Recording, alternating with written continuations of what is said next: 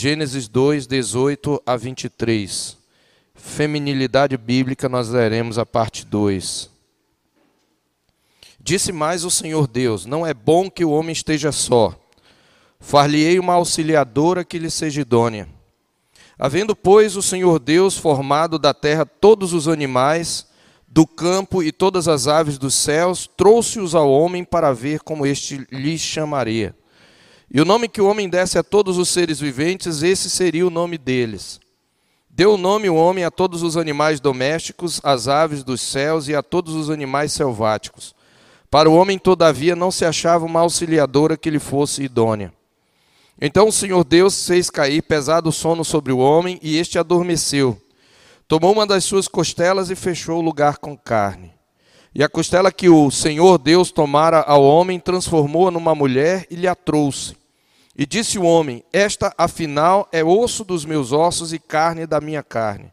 Chamar-se-á varoa, porquanto do varão foi tomada. Oremos mais uma vez. Senhor Deus, que o Senhor nos abra os olhos do coração e que através da explicação e aplicação da tua palavra, o Senhor destrua as fortalezas erguidas em nosso coração, anulando os sofismas e toda altivez que se levante contra o conhecimento do Senhor, e tomando cativo cada pensamento nesta noite à obediência de Cristo. Nós te pedimos por nosso Senhor Jesus. Amém.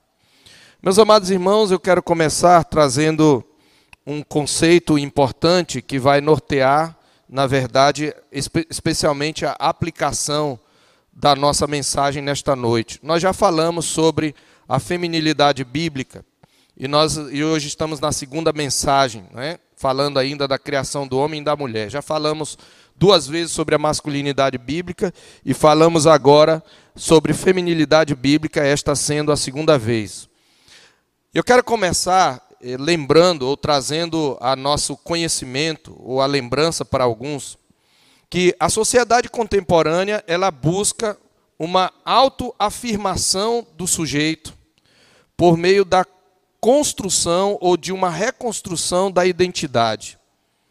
A nossa sociedade ela é marcada por uma busca obsessiva por identidade. Quem sou eu? O que eu estou fazendo aqui? O que é o homem? O que é a mulher? E especialmente na sociedade contemporânea ocidental, pensa-se muito no que é a mulher e pensa-se muito em reconstruir a mulher como é, identidade, como feminilidade.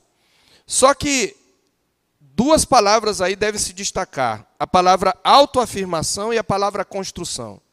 A sociedade contemporânea diz que a identidade e tudo nesse mundo é construído, nada está estabelecido de antemão.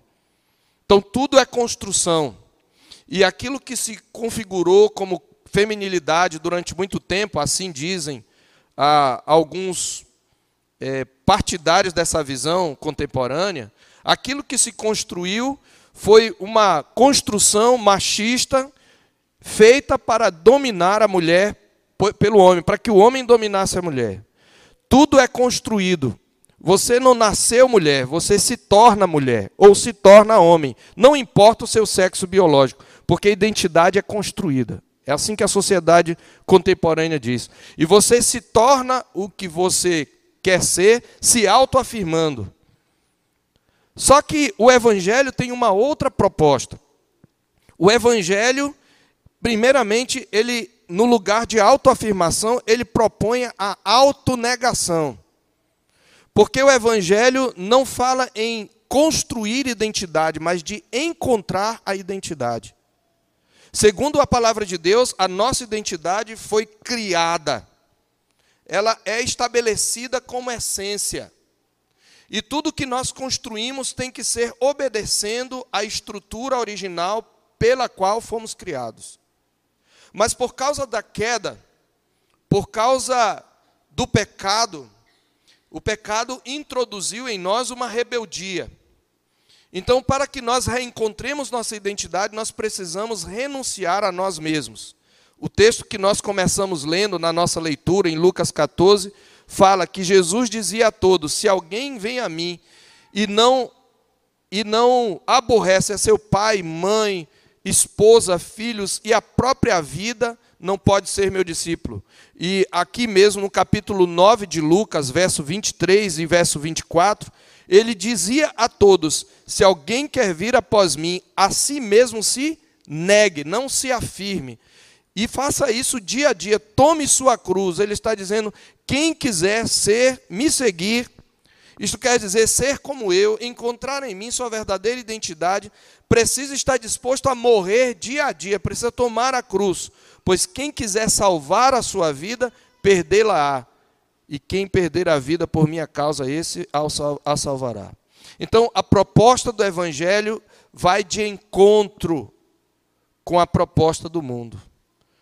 Primeiro, identidade não é construída, ela foi criada e precisa ser reencontrada. Segundo, esse reencontro não é por meio da autoafirmação, mas por meio da renúncia do eu, da renúncia do pecado, da renúncia da rebeldia. E é nesse, é, com esta, esse fundamento inicial, meus irmãos, que eu quero dar continuidade à nossa reflexão que nós começamos na semana anterior, é, falando um pouco sobre feminilidade bíblica. E por que, que um homem está falando sobre feminilidade bíblica? Porque eu não estou falando de uma, de uma opinião masculina, eu estou só expondo a palavra de Deus, da maneira mais fiel possível. Como eu falei, não é mansplaining, né? é God's planning. E quando o Senhor fala, a Bíblia diz: cale-se diante dele toda a terra. Eu apenas estou expondo o que a Bíblia diz. Se você não crê, tudo bem. Um dia você estará em face do seu Criador e prestará contas daquilo que você faz com a palavra de Deus ouvida. Mas é o que a palavra de Deus diz. E hoje eu quero me concentrar, a gente vai repetir então, alguém que no ano, na semana passada não anotou, você vai ter os quatro pontos aí, numa ordem pouco invertida. Mas eu quero falar então das implicações práticas do padrão estrutural da imagem de Deus na mulher. Nós vamos falar de feminilidade bíblica, exatamente utilizando aqueles quatro pontos que tem a ver com quatro expressões usadas na nossa narrativa da criação da mulher, mas atentando principalmente à implicação disso para a sua vida, para que você de fato possa encontrar ou reencontrar a sua feminilidade. E quatro expressões, meus irmãos, sendo duas orações e duas palavras, elas resumem o papel da mulher na composição da imagem de Deus na humanidade. Quatro expressões utilizadas aqui. Quando o Senhor, a primeira expressão é: não é bom que o homem esteja só. A segunda expressão está nos dois nomes que Deus dá à mulher, nos dois adjetivos, uma auxiliadora e idônea. A quarta expressão está na boca de Adão e na forma como Deus cria Eva. No verso 23, quando ele diz: Esta afinal é osso dos meus ossos e carne da minha carne.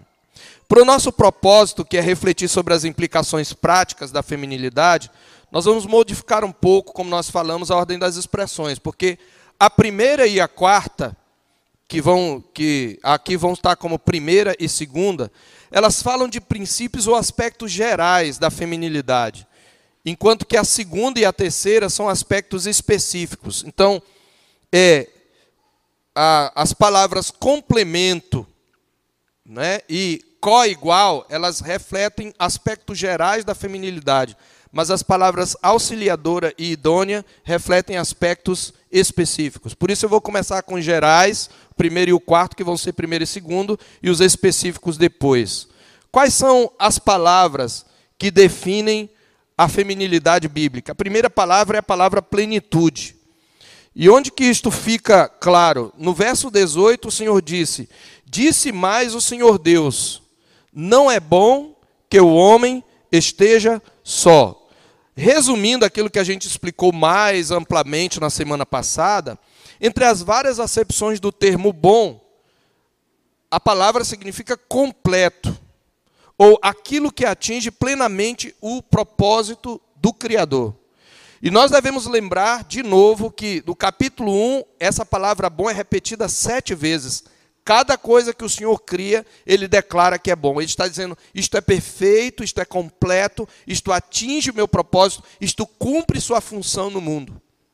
Mas lá no capítulo 1, ele narra a criação do homem e da mulher em conjunto, né? a imagem estereoscópica de Deus. Versículo 28, criou Deus, pois o homem à sua imagem, a imagem de Deus o criou, homem e mulher os criou, o macho e fêmea os criou. E lá ele declara bom. Mas aqui no capítulo 2 nós vimos que há uma segunda narrativa da criação, detalhando em sequência a criação do homem e a criação da mulher. E quando ele olha para o homem, aqui a gente fica sabendo, é como se ele tivesse uma câmera e desse o zoom, ele cria primeiro o macho, mas ele olha para o macho, então ele vem declarando: isto é bom, isto é bom, a luz é boa, as plantas são boas, os animais, isso é bom. Mas aí ele cria o macho e diz: isto ainda não é bom, isto ainda não está completo. Então, Adão não estava completo, o homem, o macho, não estava completo. E somente quando lhe foi dada uma mulher é que ele pôde cumprir exatamente a missão de refletir a imagem de Deus. Então, neste sentido, nós vimos que a mulher é a plenitude do homem. A humanidade só está completa quando a mulher é criada. Não é bom que o homem esteja só. E utilizando a expressão bíblica, relembrando aqui que está lá em 1 Coríntios 11, 7, a mulher é a glória do homem. Então, este é o primeiro princípio geral da feminilidade bíblica. Ser mulher é ser complemento. Ser mulher é ser complemento. É ser plenitude. Eu uso o termo plenitude para entender toda a glória e a honra de ser complemento, porque ser complemento, embora essa seja verdade bíblica, é alguma coisa que é, é normal que a mulher recuse. Eu não quero ser complemento. Mas complemento significa que sem aquilo o homem não é inteiro. Então, o complemento é importante. Sem o complemento, não, você não vê a imagem de Deus inteira. Somente no macho. Você precisa da fêmea. Então, ser complemento é por isso que a Bíblia diz que a mulher é a glória do homem. Então, este é o princípio: ser mulher é ser complemento. E nós devemos lembrar que em Efésios 1, 23, a igreja é chamada de corpo de Cristo e de complemento de Cristo. A igreja é plenitude de Cristo. Está lá. Que ele pôs todas as coisas debaixo dos pés de Cristo, Efésios 1, 23, e para ser o cabeça sobre todas as coisas, o deu à igreja. Deus, Pai, deu Cristo, seu Filho, à igreja. A qual, falando da igreja, é o seu corpo, a plenitude daquele que a tudo enche em todas as coisas. Cristo não está completo sem a igreja. Parece uma heresia, mas aí nós temos que novamente relembrar: Cristo é uma pessoa com duas naturezas. Ok? Então, em Cristo, a, como Deus, ele está completo, ele não precisa de nada, ele é perfeito. Mas Cristo, em sua pessoa, em sua é, natureza humana, ele é o cabeça da humanidade. Em Cristo, Deus cria uma nova humanidade, mas a nova humanidade não consiste de Cristo apenas, mas é de Cristo e a igreja.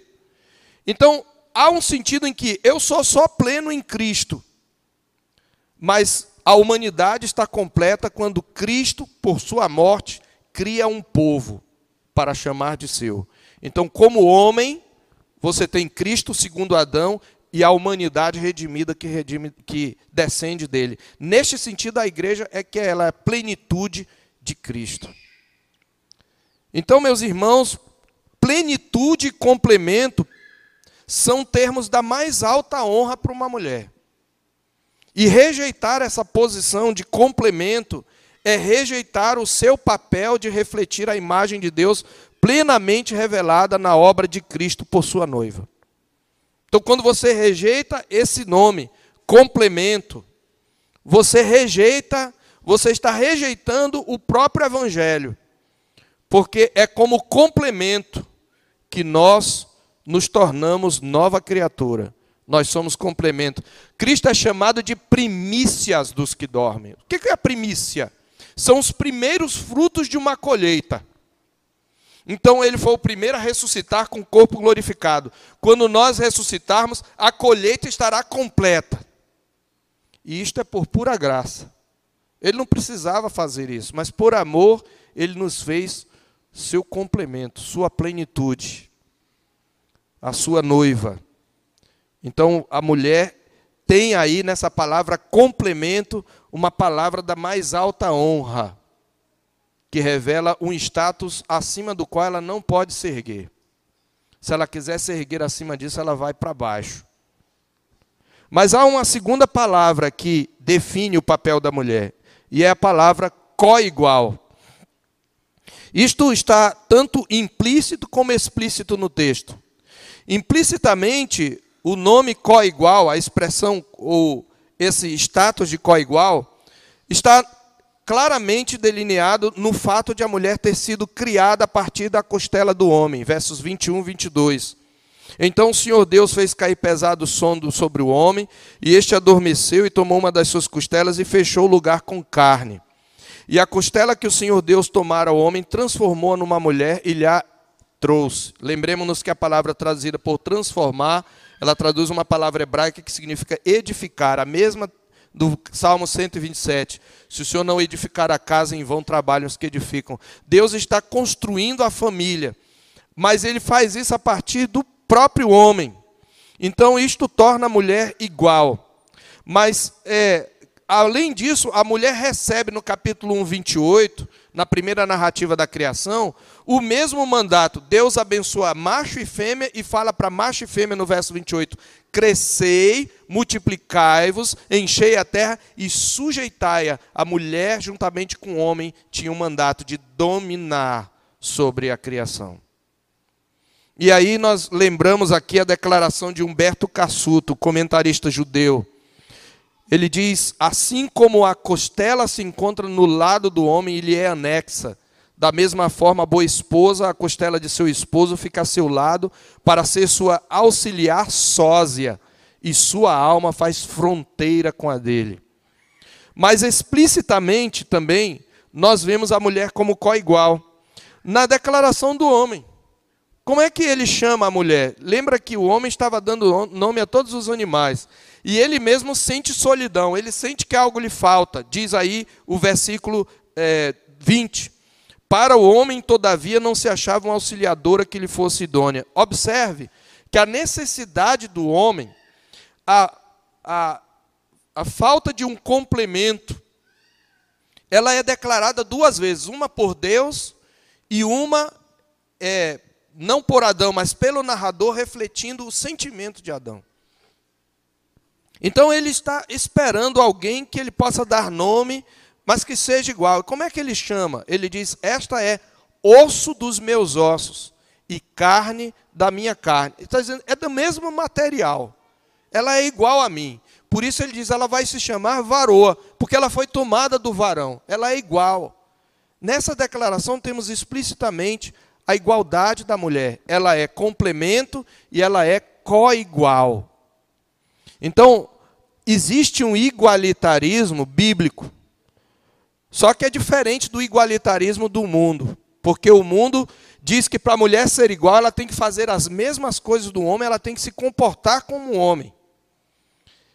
Igualitarismo para o mundo significa uma mistura de papéis. Não existem papéis definidos. Neste sentido, a Bíblia não é igualitarista, ela é complementarista, mas a mulher é co-igual. E aí, meus irmãos e minhas irmãs, especialmente, é que nós chegamos à primeira implicação. É aqui que vem a questão. A primeira implicação da feminilidade bíblica. A complementaridade e a co-igualdade implicam co-dependência. Então, a complementaridade, ela ser complemento e ser coigual, traz uma implicação, uma consequência. Há uma codependência. É muito claro na criação do homem que ele dependia da mulher para ser completo, mas a mulher também depende do homem para ser criada, porque ela é criada do homem. E essa codependência ela é declarada mais tarde em 1 Coríntios, versículo, capítulo 11, versículos 11 e 12. Por isso eu coloquei aí. Ali o apóstolo Paulo claramente mostra, embora ele fale ali dos papéis e de uma cadeia de comando na qual o homem é cabeça, pois tem a primogenitura da criação, ele claramente diz que isso não demonstra que a mulher é acima de, do homem nem o homem da mulher. E por isso no verso 11 ele diz: No Senhor, todavia, nem a mulher é independente do homem, nem o homem independente da mulher. Porque, como provém a mulher do homem, a mulher foi tirada da costela do homem, assim também o homem é nascido da mulher. E tudo vem de Deus. Só Deus é autossuficiente. A seidade, não é? O nome que nós damos a este atributo de Deus, temos estudado isto na quarta-feira. Ele é independente, ele é autossuficiente, ele se basta a si mesmo. Mas nenhuma outra criatura, nenhum outro ser pode se declarar assim. Só que isso, minhas irmãs, é, é muito importante, é mais importante do que vocês imaginam. Isto significa que Deus nunca tensionou criar o homem ou a mulher para que cada um bastasse a si mesmo. E é esta falácia que alimenta tanto as culturas machistas, como por exemplo a cultura islâmica hoje, como as culturas feministas, como é a nossa cultura ocidental. É falsa, irmã, a ideia de que para afirmar sua feminilidade você não pode depender de homem. Quando você busca se afirmar negando a codependência, você vira Narciso. Você lembra de Narciso? É aquele homem que ele, ele na, na mitologia grega, ele, ele foi amaldiçoado, a, não, ele, ele, era tão, ele era tão orgulhoso e tão cheio de si que ele foi amaldiçoado e uma vez olhando o seu reflexo ele se apaixonou e ele morreu de ali de inanição contemplando a si mesmo porque ele não conseguia se apaixonar por ninguém além de si mesmo Daí veio o termo narcisista. Então a sociedade contemporânea é narcisista. Ela estimula você a se autoafirmar, a se autodescobrir, a ser você mesmo. Nem que para isso você tenha que romper com a própria estrutura na qual você foi criado. Então, quando a mulher nega a dependência dela do homem, ela vira narciso. E vai morrer de inanição contemplando a si mesma. Porque a identidade se estabelece a partir do encontro com o outro. Isso, inclusive, é um conceito antropológico. Eu não sei como é que os antropólogos que, a, que aderem ao feminismo conseguem manter esse conceito e não veem a, a contradição. Existe um fenômeno que os antropólogos chamam de fricção étnica. Eu me defino a partir da alteridade, a partir do outro. Então, nosso primeiro princípio prático dentro disso é esse aqui.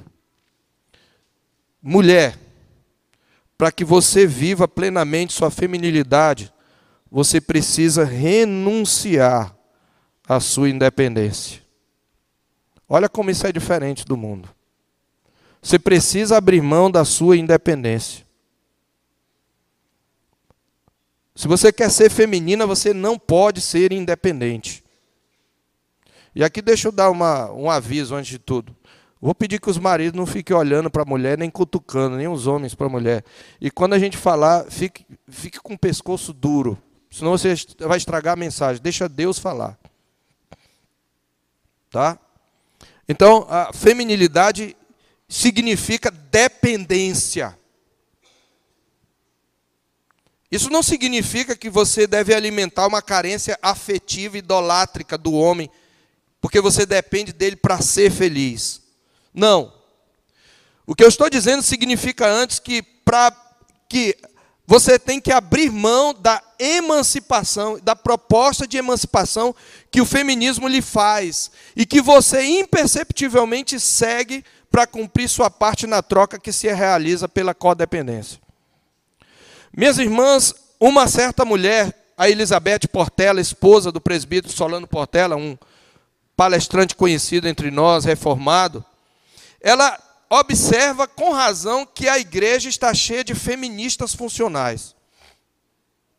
Então eu sei que como mulher crente reformada, você luta contra o feminismo, mas eu quero dizer, há uma feminista dentro de cada uma de vocês, como há um machista dentro de cada homem. E as mulheres hoje, apesar de dizerem eu, não sou feminista, mas elas acabam absorvendo coisas da cultura e se tornam feministas funcionais. E eu dou dois sintomas disso. Primeiro sintoma: irmãs que optaram por trabalhar fora para se dedicar integralmente ao lar e aos filhos, são duramente criticadas ou encorajadas em amor pelas independentes a procurar um emprego. E algumas até cedem à pressão. Isso existe dentro da igreja. Quando uma mulher resolve, mulher, trabalha, olha, tu vai comprar tuas coisas, é, tu fica dependendo do, do teu marido. Isso é feminismo. Porque o marido depende da mulher para organizar a casa, para ajudá-la a cuidar dos seus filhos e às vezes até eventualmente como parceira na constituição da renda familiar. Por que não? Mas ela é auxiliar. Então, existem mulheres na igreja que querem dedicar-se tão somente ao lar e às vezes elas são criticadas ou são pressionadas. O feminismo não atende às mulheres do lar, ele detesta as mulheres do lar. Quando apareceu a mulher de Michel Temer, que a revista, se não me engano, Veja, colocou é, é bela, recatada e do lar, isso foi um escândalo. Isso é um escândalo, isso é um pecado na sociedade contemporânea. Então, quando essas mulheres são pressionadas. Agora, pastor, senhor está dizendo que mulher não deve trabalhar? Não, não é isso que eu estou dizendo. Mas o que eu estou dizendo é o seguinte: as suas motivações para trabalhar fazem toda a diferença. Por que é que você quer um emprego? Por que é que você, mulher, procura um emprego? E eu, eu me refiro especialmente às casadas, mas às solteiras também. Para que você possa comprar as suas coisas sem depender do marido. Para que você não precise se humilhar e se arrastar pedindo a ele dinheiro. Sim, porque alguns maridos aqui têm a visão também pecaminosa de que porque eles trabalham, eles são dono de dinheiro. Você não é dono de dinheiro, não. Você tem que administrar o dinheiro junto com sua esposa. Ela também é dona do seu dinheiro. Morre para você ver pra, com quem fica o dinheiro. Aí você vai descobrir. Quer dizer, não vai descobrir, não, que você estar diante do seu Criador. Então, mas tem mulher que ela é, aí com seu salário, você compra as suas coisas, enquanto ele se vira nos 30 para sustentar toda a casa, incluindo as coisas que você usufrui na casa. É para isso que você trabalha? Então sua motivação é pecaminosa e feminista. Ela é feminista. Agora, se você trabalha porque você quer auxiliar o seu marido na composição da renda da casa e ajudá-la a cumprir a missão que ele tem de provedor, de protetor, de cuidador do lar, aí é outra coisa. Aí você pode trabalhar. Mas se é para você ser independente financeiramente, a mulher moderna, isso é feminismo, isso é pecado. Isso é carnal, isso é demoníaco. Então, se você fazia pressão para a irmã que não trabalha trabalhar, pare com isso. E para aquelas que foram pressionadas, se for pressionada, eu dou para vocês, dê a elas a resposta de Jesus. Quando uma irmã chegar para você, mulher, por que, que tu não trabalha? Dê a resposta de Jesus. Qual é a resposta de Jesus? Arreda de mim, Satanás. Tu és para mim pedra de tropeço, porque não cogitas das coisas de Deus, mas da dos homens. Foi assim que Jesus disse, quando Pedro disse: A cruz não, não, não é para ti, mas a cruz é para mim. A cruz era para Cristo, e é para mim também. Mas há um segundo sintoma do feminismo funcional.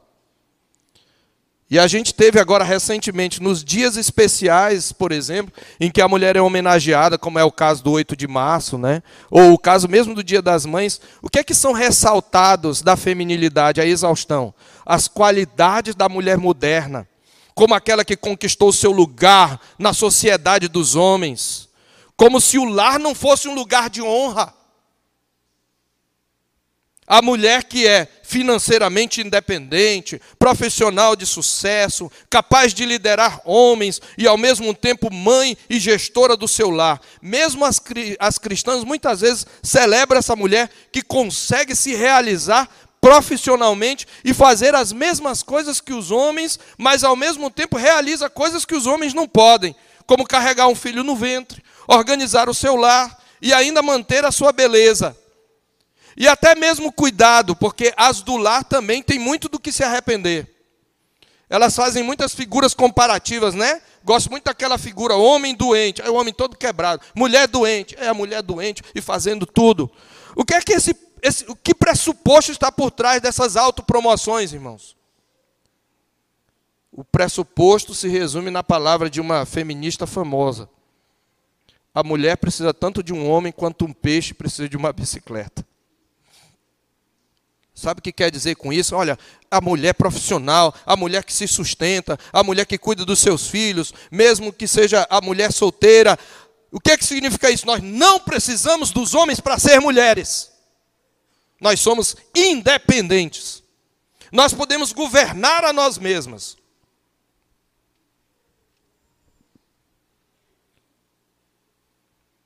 E meus irmãos, nós nos sustentamos e nós guardamos e cuidamos a casa.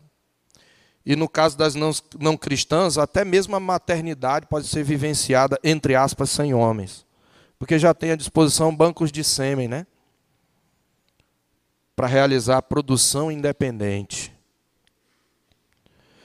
Irmãos, eu não estou, e principalmente as irmãs aqui, eu não estou dizendo que nós não devamos reconhecer as qualidades e as múltiplas competências de uma mulher. Eu creio que principalmente os homens e os filhos devem honrar e devem reconhecer as mulheres que são ajudadoras em muitos sentidos e áreas específicas. Mas vindo da boca das próprias mulheres, quando se louvam a si mesmas, isso é arrogância. A Bíblia diz: seja outro que te louve, não a sua boca, o estranho e não os teus lábios. Então, em vez de exaltar a si mesmo, eu gosto muito do hino Aspiração Feminina, que é um hino oficial da SAF, porque ele é uma oração. Você já viu a letra dele? A nós aqui reunidas, Senhor, envia a luz. São tuas nossa, nossas vidas, ganhaste-as sobre a cruz. E tem um trecho que diz: é, se é vão o nosso esforço, né? É vão qualquer trabalho sem tua aprovação. O nosso esforço é falho se não nos, dar as, nos das as mãos. Essa é a visão. A mulher depende do homem. A mulher depende do homem em muita coisa. A mulher depende do homem para fazer o trabalho sujo. Por mais feminista que a mulher seja, ela nunca vai conseguir fazer o trabalho sujo. O que é o trabalho sujo? Eu vou. Você lembra do episódio de Brumadinho? Se você olhar quem fez o trabalho mais pesado, eu não estou dizendo que mulheres não, não, agiram, mas quem fez o trabalho mais pesado, mais perigoso foram os homens. Porque eles são melhores? Não, porque são, foram feitos para morrer protegendo. E se a minha palavra, a palavra de Deus deveria ser suficiente, mas se a minha palavra aqui aplicando não é suficiente, eu vou lhes dar a palavra de uma feminista que, pela graça comum, tem uma visão correta. Camille Palha diz o seguinte: Observe, ela é feminista, é ateia, é lésbica. Existem certos fatos fundamentais que a atual teoria do gênero se recusa a reconhecer. Que a maioria dos homens tem de 8 a 10 vezes mais o nível de testosterona, o hormônio masculino, que qualquer mulher. Não veja a testosterona como inimigo da humanidade, como tantas feministas veem. Acho é que essa energia ativa e agressiva dos homens criou civilizações. A mulher moderna se beneficiou tremendamente desses grandes sistemas que o homem macho criou. E nesses sistemas protetores nós tomamos o poder, temos uma voz, temos proeminência, etc. Me parece muito ingrato, diz Camille Palha, a mulher moderna negar todo o trabalho e o trabalho que o homem continua a fazer. O homem segue fazendo no mundo todo o trabalho sujo. O trabalho sujo e sem glamour com as mãos. Sair após uma tempestade com cabos elétricos caídos, porque as árvores derrubaram os cabos desafiando a morte no meio da noite. Não vejo mulheres clamando para misturar o asfalto quente e colocar nos tetos, nos lugares frios. Ou para consertar as redes de esgoto, algo que vi há duas semanas. Uma rede de esgoto se rompeu numa cidade vizinha e as pessoas que estavam lá fazendo o trabalho sujo eram todos homens aos quais deveríamos agradecer. Uma feminista que o feminismo odeia. Mulher, você precisa renunciar à sua independência. Você depende do homem. E mesmo você solteira, tem coisas que você não vai conseguir fazer. Mesmo que os filmes mostrem aqui acolá uma mecânica ou uma super-heroína, isso é conto de fadas e você vai ter. Não tem, se você colocar um exército e botar a maioria mulher, vai perder. Porque mulher não fica dois meses pegando chuva sem tomar banho por causa da menstruação, como ficaram homens na Segunda Guerra. Você não foi feita para isso. Então, renuncie sua independência. Mas aí nós temos mais dois termos que estabelecem papéis específicos da mulher. E a primeira dele, primeiro delas é deles é ajudadora. Bom, você viu, Deus disse assim: Eu farei uma auxiliadora que ele seja idôneo. Auxiliadora ou ajudadora é a palavra. E nós vimos já na semana passada que é precisamente no seu papel de auxiliadora que a mulher reflete de modo peculiar a imagem do Criador para o homem. Eu aí somente projetei alguns versículos, mas eu vou resumir o que eles falam, usando o mesmo termo, traduzido aqui por auxiliadora, para o Senhor. O Senhor é chamado auxílio, ajudador e amparo. A mesma palavra hebraica é utilizada. E nós vimos farta evidência bíblica do uso do termo para descrever a ação de Deus, que como ajudador vem em socorro do homem, e especialmente nos salmos. Nos salmos aí que estão projetados, a, a, a referência está projetada, Deus é descrito como auxílio para os que nele confiam. Deus é chamado o ajudador dos pobres, dos órfãos e dos desamparados, seja na enfermidade, na opressão de inimigos ou na aflição. É de Deus que vem, diz o Salmo 121, nosso socorro. É a mesma palavra traduzida por auxiliadora. E neste sentido eu relembro aqui as palavras de Gerhard van Groningen. Ao criar a mulher, Deus estava dizendo ao homem: Eu darei a você alguém que espelha um outro aspecto da minha imagem. Alguém que não é nem superior nem inferior a você, mas que é igual a você, mas vai me representar de uma forma única para você. Ela, como portadora da minha imagem e semelhança, irá representar-me para você como alguém que ficará ao seu lado, para auxiliá-lo a permanecer firme, para ajudá-lo a entender que você nunca estará só.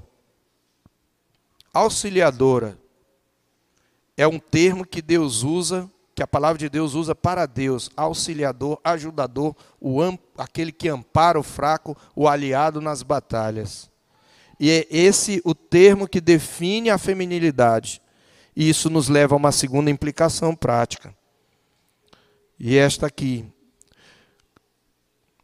quando nós falamos de masculinidade bíblica, nós ressaltamos que, como cabeça, o homem precisa sacrificar a potência da dominação.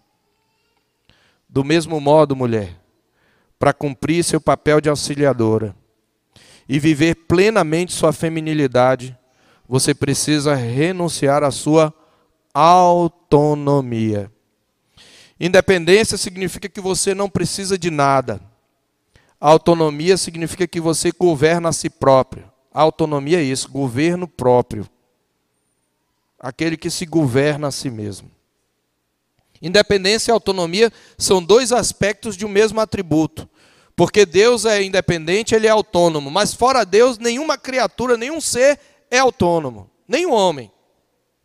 Mas de um modo especial, a mulher precisa entender que não tem como viver plenamente sua feminilidade se ela quiser afirmar sua autonomia. Ela tem que renunciar à sua autonomia.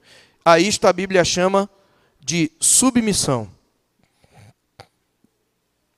Nós já demonstramos, meus irmãos, como que na narrativa da criação nós temos uma cadeia de comando na composição da família. Por ser criado primeiro, o homem recebe o status de primogenitura e é o cabeça. A palavra de Deus, olhando para a criação, interpreta-se a si mesma assim. Em 1 Coríntios 11, versos 8 e 9, diz que Deus, que o homem é a cabeça da mulher e Deus o cabeça de Cristo, Cristo o cabeça do homem. E isto por causa do status de primogenitura. Então cabe à mulher submeter-se ao cuidado e à proteção do marido. E mesmo quando o marido não cumpre corretamente sua missão, a mulher cristã ela se submete porque ela serve a um varão perfeito, que é Jesus Cristo. Por isso, em Efésios 5:22, o apóstolo Paulo diz: Mulheres, sede submissas ao vosso próprio marido, como ao Senhor. Então, às vezes, eu sei que esse sujeito do seu lado não merece que você se submeta à autoridade dele. Mas você deve fazer isso por causa de Cristo. Ora, você se submete ao seu patrão, mesmo quando você sabe que ele não é digno da sua submissão. Por que você se submete? Porque eu preciso desse emprego. A gente sempre pensa assim, né? Que é uma visão idólatra. Porque quem te sustenta é o Senhor. Você deve se submeter ao seu patrão por causa do Senhor, que é o seu patrão, na verdade. É a mesma coisa com relação ao marido. Então, este princípio, ele é abrangente e se aplica às solteiras. Porque as solteiras que têm pai, mas aí se eu não tiver pai, aí é outra coisa. Mas quanto ao pai e à figura masculina em geral, a mulher precisa exatamente renunciar à sua autonomia. Submissão, minhas irmãs, é a mulher assumir a sua missão de auxiliar o homem, ajudar o homem a completar e a cumprir a sua missão. É uma missão de base. E para isso ela tem que se submeter à autoridade. Então a mulher tem que respeitar o homem, não pode agir de modo independente. Como disse Christian Smith, um sociólogo americano, a vida é uma missão a ser buscada ou cumprida, e não uma série de limitações das quais se emancipar. Então a sociedade contemporânea diz que a, a vida, para que você viva plenamente a vida, você precisa se emancipar de algumas limitações. A mulher precisa ir contra o patriarcado, mas o patriarcado foi criado por Deus. É claro que existe um patriarcalismo em que o homem se utiliza de uma liderança para oprimir a mulher. Isto é pecaminoso, é diabólico. Mas a família criada por Deus é patriarcal. E a forma como você trata seu marido vai mostrar para os seus filhos como é que uma mulher faz. Você não pode agir independente, você tem que sacrificar e renunciar à sua autonomia. E a quarta e última característica da mulher, a quarta e última palavra aqui é a palavra contraparte. Far-lhe-ei uma auxiliadora que ele seja idônea. E nós já vimos que a palavra idônea aqui tem um sentido de um encaixe. Como a bainha se encaixa com a espada, como a tomada se encaixa com o plugue, como a porca se encaixa no parafuso, e como numa sinfonia canto e contracanto se encaixam. E nesse encaixe, o papel do homem é erguer a carapaça que protege. E o papel da mulher é formar o ninho que aquece e acolhe. Então as diferenças, meus irmãos, elas foram planejadas não para dividir, mas para multiplicar. São tarefas distintas que você vai ver. Deus disse: crescei e multiplicai-vos. Daí a expressão contraparte. A mulher se encaixa, até fisicamente, né, com o homem. E é claro que para esse papel era necessário que a mulher tivesse particularidades contrastantes com o masculino e executasse tarefas distintas. E é por isso, meus irmãos e minhas irmãs, que a mulher possui uma estrutura biopsíquica distinta do homem. Fato mais do que atestado pelas ciências chamadas ciências da natureza. Por mais que os ideólogos de gênero queiram estribuchar, não podem apagar aquilo que de Deus é manifesto entre eles, através da criação. Eles não podem negar, por exemplo, o que é chamado tecnicamente de dimorfismo sexual. Há uma dupla forma sexual. É macho e fêmea. Biologicamente, há um dimorfismo, dimorfismo sexual. E o dimorfismo sexual demonstra como Deus criou homem e mulher. As exceções são exceções que confirmam a regra. Os estudos que criaram a ideia de identidade de gênero, eles trabalharam em cima de exceções que não confirmam a regra, que não anulam a regra. Então, dimorfismo sexual significa que não apenas o corpo, mas a própria mente humana é sexualmente binária é macho e fêmea. Os sexos eles diferem na média no biópsio e no, no, no biótipo, desculpe, e nos traços de temperamento e cognição. A biologia humana é binária e ela tem raízes biopsíquicas, não só no corpo, mas na mente. Isso se reflete substancialmente nos comportamentos, nos padrões, nos papéis sociais. Por exemplo, estudo recente, estatisticamente, isso é estatística e biólogos concordam com isso, a não ser aqueles que estejam ideologicamente comprometidos. Homens são mais direcionados para competitividade, dominância e luta por status, porque eles têm mais testosterona. Enquanto que mulheres apresentam maior tendência pró-social. Homens têm melhor percepção espacial, tridimensional e senso de direção do que as mulheres. Eles têm a visão central mais aguçada mas mulheres têm memória espacial e de localização de objetos melhor que a dos homens. A visão periférica delas é mais aguçada. Por isso que mulher não precisa virar o pescoço para ver o ambiente. Homens exibem mais preferência para assumir riscos físicos e não físicos. Por isso, o nível geral de medo deles é menor que o das mulheres. E essas características, meus irmãos, não são, respectivamente, virtude e defeito tem antes a ver com o papel e função de cada um. Em seu papel de protetor, provedor, os homens precisam assumir riscos, como na guerra, na caça, na proteção do lar. Por isso eles têm percepção do perigo reduzida. Por isso que o homem é mais dado a tirar fino do outro carro do que a mulher. A mulher é mais cuidadosa. Ou seja, nesse caso é uma proteção para ela.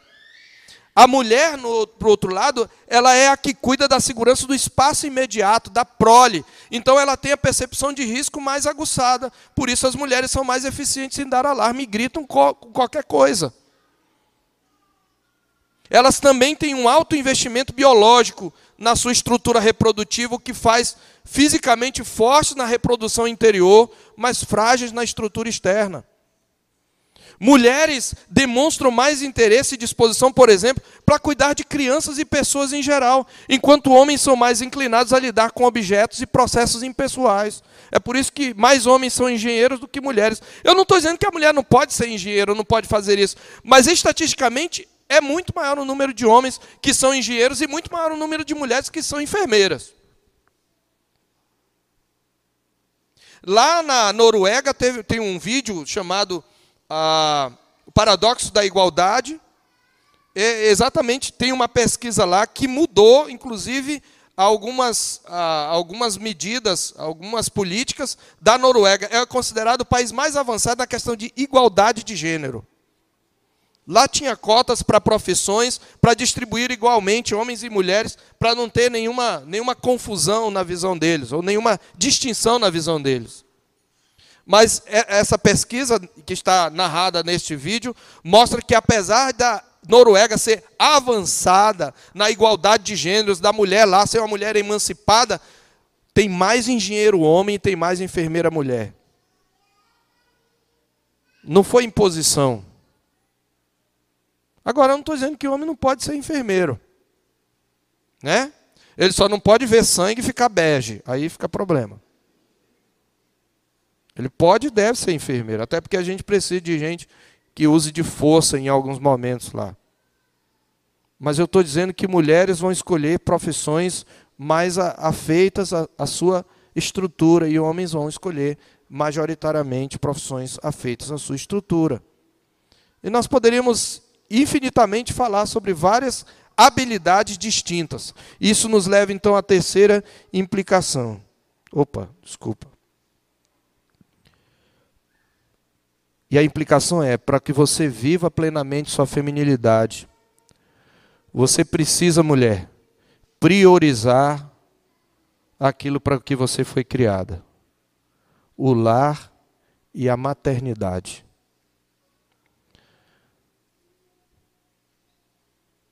Eu posso trabalhar fora, pastor? Posso, mas você é mulher e esposa, você não pode fazer isso em detrimento do ninho, nem dos filhos.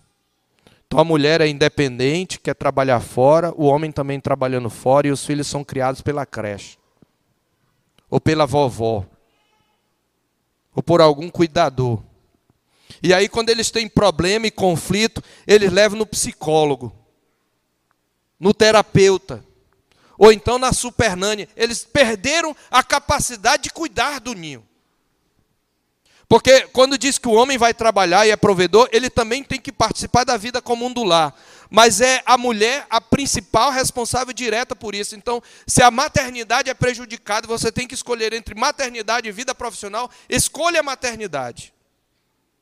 Porque você não constrói o seu lar colocando coisas no seu lar lá fora. Você constrói o seu lar com sua presença, educando seus filhos. E você está perdendo tempo. Mães que têm filhos pequenos e passam a maior parte do tempo longe deles, vocês estão perdendo tempo e depois vocês vão reclamar. Porque você não prioriza a maternidade. Você precisa priorizar o lar e a maternidade. Meus irmãos e minhas irmãs, o feminismo propõe às mulheres uma suposta emancipação por meio da negação e recusa das características biopsíquicas femininas naturais.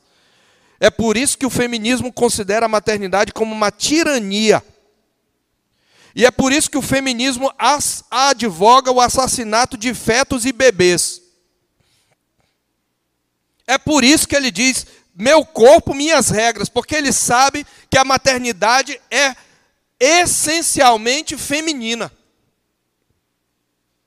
E as evangélicas em geral, minhas irmãs, infelizmente não, infelizmente não todas, elas rejeitam o aborto. Mas elas engolem formas menos chocantes de negar sua vocação maternal. A contracepção. Ora, Existem várias razões porque você deve evitar um filho, mas existem mulheres, e eu, eu digo até presbiterianas, reformadas, dizem, eu não vou ter filho não, porque eu quero passear com meu marido, eu quero curtir a vida e eu quero ter a minha carreira. Então a contracepção, a terceirização do cuidado, aí eu vou ter um filhinho, porque eu preciso ter um filho e um cachorro, eu preciso ter alguma coisa para chamar de meu, para colocar na rede social, ou neném da mamãe, você é a coisa mais rica, etc. Mas eles, elas terceirizam o cuidado dos bebês em função da sua carreira profissional. Hoje nós chegamos ao absurdo de casais cristãos não quererem ter filhos para não atrapalhar sua adolescência estendida ou suas ambições de realização pessoal. Contudo, não existe, meus irmãos, maior realização para um casal do que a paternidade e a maternidade. Em nenhum outro momento o homem e a mulher refletem o caráter de criador do seu Senhor. Então, mulher, se você prioriza sua independência financeira e sua carreira profissional em detrimento do seu lar, sua feminilidade foi ferida mortalmente.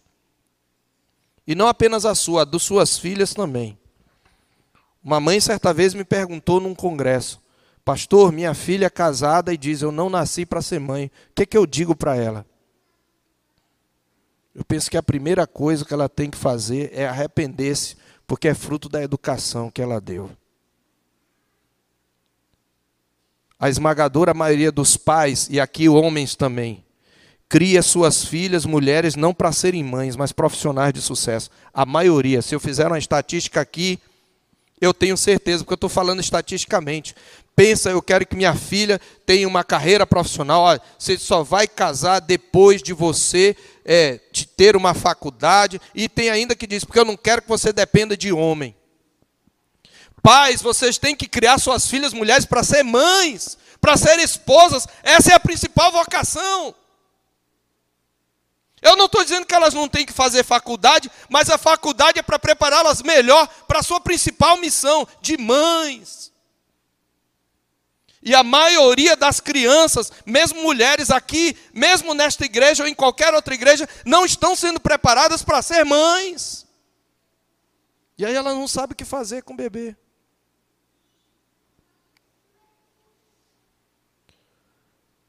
A desvalorização, minhas irmãs, da maternidade é um dos sintomas mais característicos da secularização, desse processo em que a sociedade perdeu Deus como seu referencial. Muito menos ainda as mulheres são treinadas para ser donas de casa. Tem mulher que se gaba porque não sabe cozinhar e não sabe arrumar uma casa. E eu já falei que dona de casa não quer dizer que você é lavadeira, passadeira e cozinheira.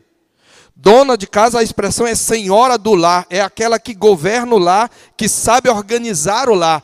Qual, qual é de vocês aqui, mesmo mulheres que chegam numa casa, está todo desarrumado, diz, que homem relaxado. Quem é que diz isso? Ninguém diz. Você vai dizer que mulher relaxada, vocês mesmas reconhecem. Então, mães que têm filhas aqui, ensinem desde criança suas filhas a arrumarem brinquedos, a arrumarem a sua gaveta, Coloquem suas filhas para trabalhar, não façam tudo por elas. Ensinem-as a cozinhar, a fazer as coisas do lar. Porque se elas não souberem, elas podem ter empregada, a casa vai ficar de cabeça para baixo. Pode ser que elas tenham empregada. A mulher de, de Provérbios 31 diz que ela dá ordem às suas servas. Mas se ela não souber fazer, ela não vai saber organizar. Então você precisa priorizar o lar.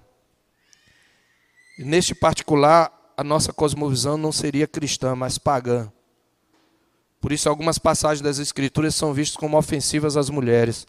Lá em Tito, capítulo 2, versos 3 a 5, Paulo diz que as mulheres idosas devem ensinar as mulheres mais novas a serem honestas, sensatas, boas donas de casa, sujeitas ao marido. Ao contrário do que parece, aqui novamente é uma aplicação também para as moças solteiras. Ah, pastor, eu não. Bom, Talvez você tenha o dom do celibato. Se você tiver o dom do celibato, aí é, é outra coisa. Mas mesmo assim, porque se você tem uma vida profissional, você tem que levar a maternidade para a vida profissional. Pode ser que você nunca seja mãe biológica, mas a maternidade está em você. É por isso que você gosta mais de criança do que homens, estatisticamente, de cuidar, eu digo. Então, Irmã, você, se Deus não te der um marido, você pode ainda assim levar a maternidade.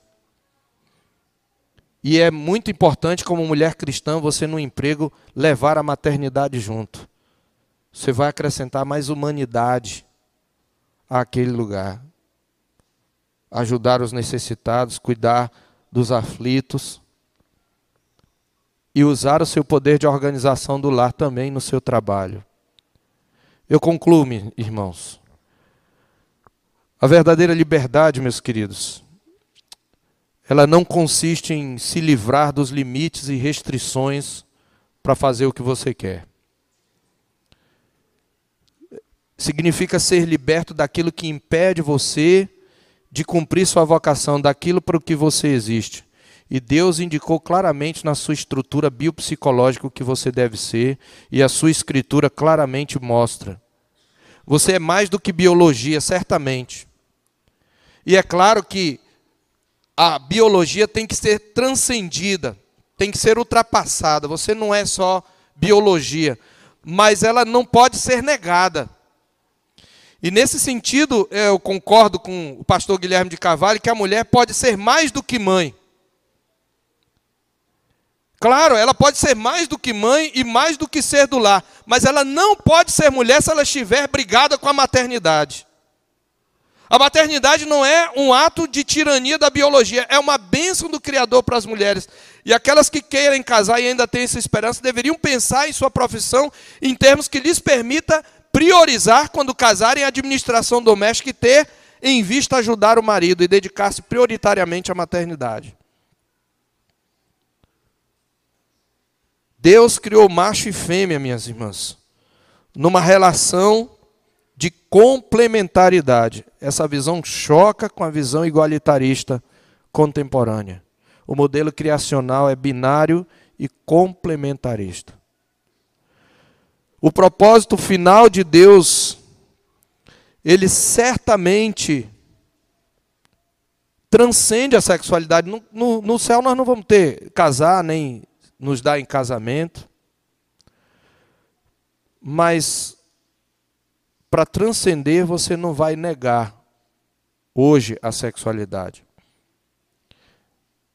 Você só pode transcender a sexualidade e achar sua verdadeira liberdade e identidade. Primeiramente, olhando para trás, olhando para a forma como você foi criado, para o propósito para o qual você foi criado, que nós vimos aqui.